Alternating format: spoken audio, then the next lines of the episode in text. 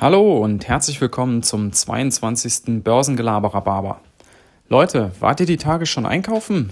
Gibt doch jetzt ermäßigte Mehrwertsteuer. Da sind doch richtige Schnäppchen zu machen, oder? Naja, wir gucken uns das jetzt mal ein bisschen genauer an.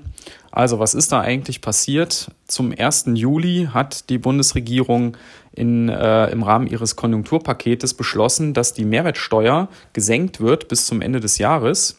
Und zwar von den klassischen 19 Prozent auf 16. Und dann gibt es ja noch den ermäßigten Steuersatz von 7 Prozent. Der ist auf 5 abgesetzt worden und der gilt vor allen Dingen für Lebensmittel, aber auch für Zeitungen oder gedruckte Bücher.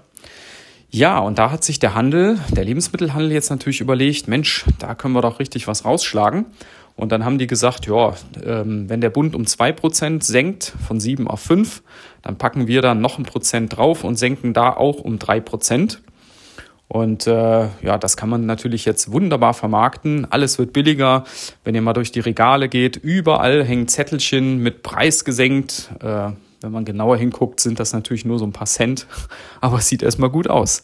Also ich selber war die Tage mal im Aldi einkaufen, da hatte ich so einen Bon von ein paar 30 Euro und da stand dann unten auch ganz stolz ausgewiesen, Sie haben jetzt 1,14 Euro gespart. Super. Ja, die Frage ist jetzt, geht man deswegen ähm, in die Geschäfte und kauft ein, mehr als sonst? Äh, naja, ihr könnt es euch denken, wahrscheinlich eher nicht. Ist ganz nett, aber deswegen kauft man nicht mehr ein. Ähm, ja, und das bringt uns zur nächsten Frage. Ist der Einzelhandel denn eigentlich ein gutes Investment an der Börse? Und da müssen wir so ein bisschen äh, mal trennen. Es gibt ja verschiedenen Einzelhandel und wir gucken uns mal den Lebensmitteleinzelhandel an.